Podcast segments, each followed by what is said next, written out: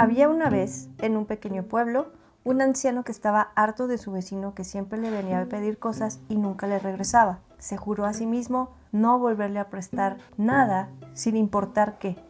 Un día viene el vecino a pedirle algo. Vecino, ¿podrías dejarme a tu burro durante el día de hoy? Es que tengo que realizar unas compras y así me podría ayudar a traer la carga.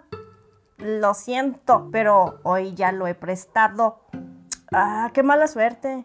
Justo cuando ya se iba, se escuchó el rebuznar del burro. El sonido venía de la parte de atrás de la casa del anciano.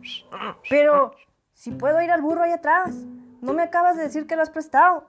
Y en ese momento, el anciano explotó. Vete, vete de aquí. Un hombre que cree más en la palabra de un burro que en la mía. No merece seguir en mi casa.